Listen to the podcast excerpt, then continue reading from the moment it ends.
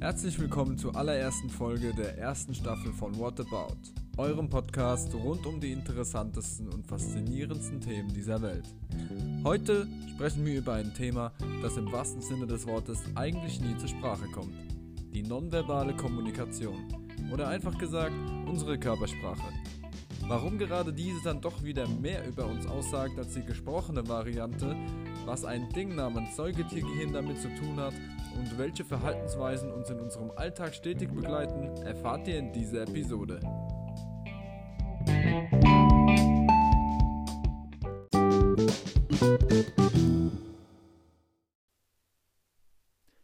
Bevor wir über die körperlichen Signale sprechen, machen wir noch einen kleinen Abstecher in unseren Kopf. Dieser beherbergt bekanntlich genau das Ding, das uns letzten Endes zu dem macht, was wir sind. Menschen. Die Rede ist von unserem Gehirn. Doch mal langsam. So einfach ist es nämlich dann doch wieder nicht.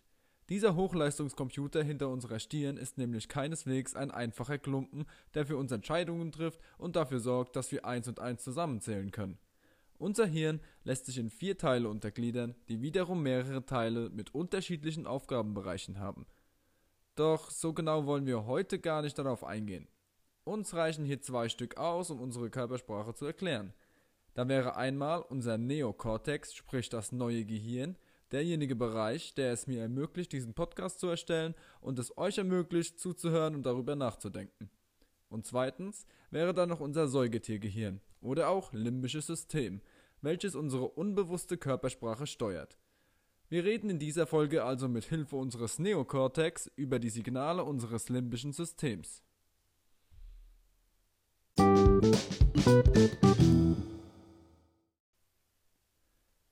Dieses limbische System kennt drei Reaktionen: Kampf, Flucht und die sogenannte Schockstarre. Diese waren in der Vergangenheit natürlich eher dazu da, um seine Haut vor Löwen, Bären oder konkurrierenden Stämmen zu schützen. In unserer heutigen Gesellschaft findet man sie allerdings genauso wieder, nur in einer anderen Form. So ist die Flucht eher im plötzlichen Aufbrechen aus einem unangenehmen Gespräch zu sehen, während der Kampf eher intensive oder gar beleidigende Wortwechsel darstellt. Die Schockstarre äußert sich im Stillschweigen auf unangenehme Fragen, auf die wir keine Antworten haben. Natürlich versetzen uns absolute Extremsituationen, in denen wir körperlich bedroht oder angegriffen werden, im wahrsten Sinne des Wortes wieder in die Steinzeit zurück. Doch verglichen mit unseren Vorfahren reagieren wir höchst selten in solchem Maße.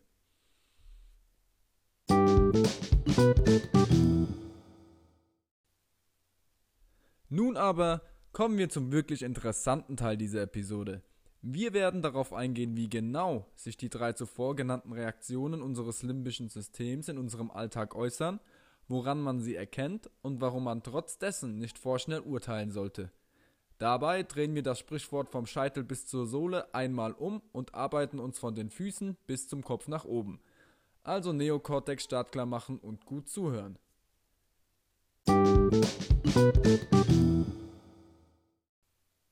Sie tragen uns. Bewegen Sie sich, bewegen wir uns in irgendeiner Weise mit. So können unsere Füße und Beine bestens darüber Auskunft geben, wie wir uns gerade fühlen und oft auch, was wir im nächsten Moment zu tun gedenken.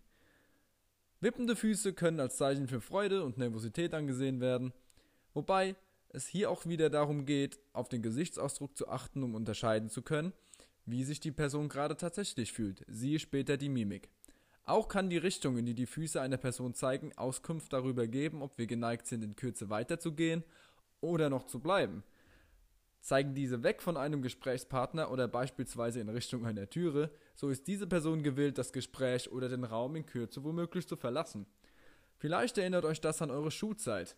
Kurz bevor die Glocke die letzte Stunde beendet hatte, saßt ihr bestimmt auch schon in Aufbruchsstimmung mit den Füßen in Richtung Klassenzimmertüre da, bereit loszumarschieren und die Schule zu verlassen. So lässt sich auch die Ungeduld in Verbindung mit Zeitdruck einer Person ausmachen. Damit euch das nicht geschieht, machen wir nun weiter mit unseren Beinen.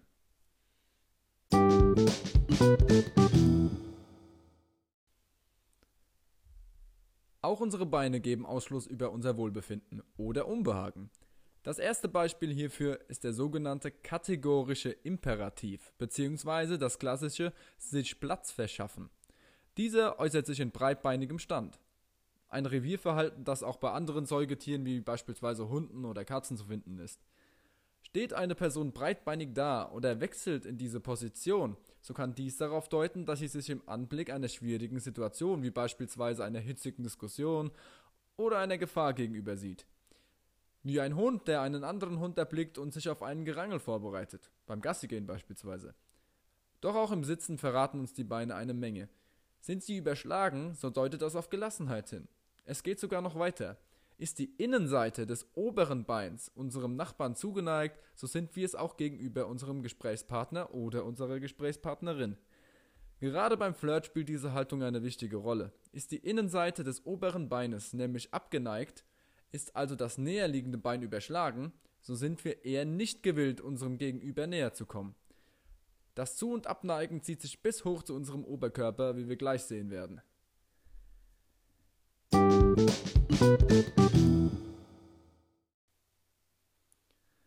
Auch hier lohnt wieder ein Blick in die Welt zwischenmenschlicher Beziehungen. Gehen diese dem Ende zu, so zeigt sich dies auch in unserer körperlichen Distanz zu unseren Partnern und unserer Partner zu uns. Sich beispielsweise vor einer Umarmung zu schützen, indem man sich abneigt, ist eine Sache. Ebenso neigen wir uns jemandem hin, zu dem oder zu der wir uns hingezogen fühlen. So haben wir es bei fremden Personen generell nicht gerne, wenn uns jemand so nahe kommt. Hier ist es wichtig, dass wir selbst darauf achten, Leuten ihren Freiraum zu gewähren, mit dem sie sich wohlfühlen können. Dies tun wir alle, um unseren Brustkorb zu schützen. Denn in ihm wohnen bekanntlich wichtige Organe wie unser Herz und unsere Lungenflügel. Hierfür haben wir uns bestimmte Gesten angeeignet, wie zum Beispiel das Überkreuzen unserer Arme, wenn eine Unterhaltung beispielsweise einen etwas ernsteren Ton einschlägt.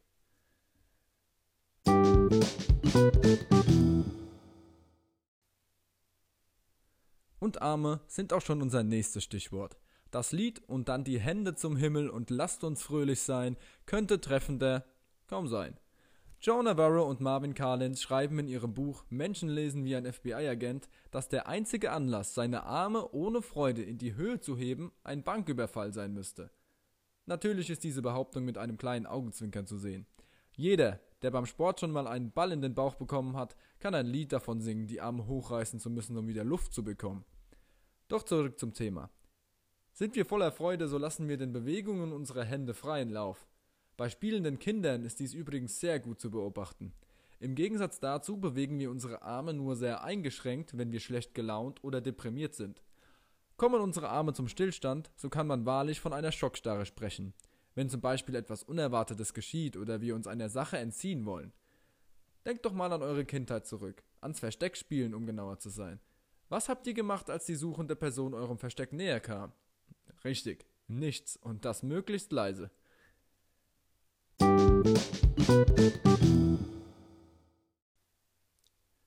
Nun, die vorangegangenen Merkmale waren alle von sehr grober Natur. Doch nun kommen wir zu den etwas feineren Gesten, die unser limbisches System auslöst. Beginnen wir mit unseren besten Werkzeugen, unseren Händen. Diese sind in der Lage, feinste Bewegungen auszuführen, was im Umkehrschluss dann wieder bedeutet, dass die nonverbalen Signale ebenso fein und detailliert sein können. Das heißt aber auch, dass die Hände zunächst einmal sichtbar sein müssen, um Signale von ihnen ablesen zu können. Wir alle kennen Menschen oder haben uns vielleicht selbst schon einmal dabei ertappt, wie wir unsere Hände verstecken. Sei es in der Hose, der Jackentasche oder unter dem Tisch. Dies wirkt auf uns immer etwas komisch, deswegen sollte man darauf achten, dass die Hände in einem Gespräch klar sichtbar sind. Doch es geht noch weiter. Geballte Hände gelten auch nicht gerade als Geste von Offenheit oder Herzlichkeit. Offene Handflächen hingegen symbolisieren generell diese offene und herzliche Art. Zu guter Letzt noch der gute alte Händedruck. Hier gilt es natürlich darauf zu achten, wem wir die Hand geben. Während die eine Person einen festen Händedruck aushält, würde dies bei einer anderen vielleicht sogar ein wenig wehtun. Wobei man dies ganz gewiss ziemlich schnell am Gesichtsausdruck der Person ablesen könnte. Was uns zu unserem letzten Punkt bringt, der Mimik.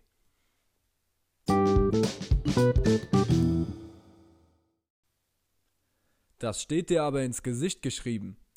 Dieser Ausdruck kommt nicht von ungefähr. Unsere Mimik kann so ziemlich jede Emotion genauestens widerspiegeln. Wir haben euch ein paar davon rausgesucht.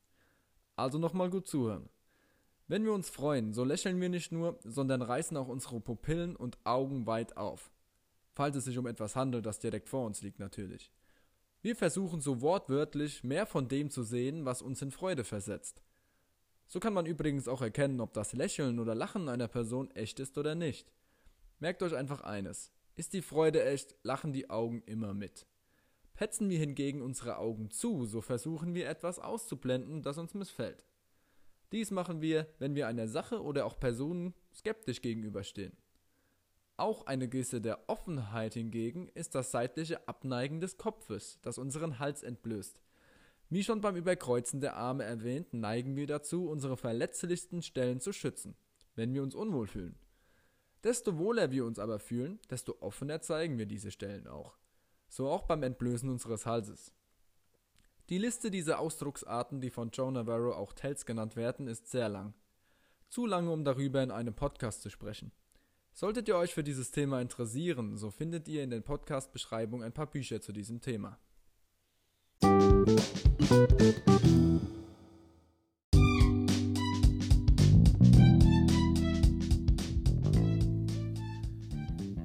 So, wir hoffen natürlich, euch hat der erste Podcast gefallen und ihr konntet einen kleinen Einblick in die Welt der nonverbalen Kommunikation gewinnen.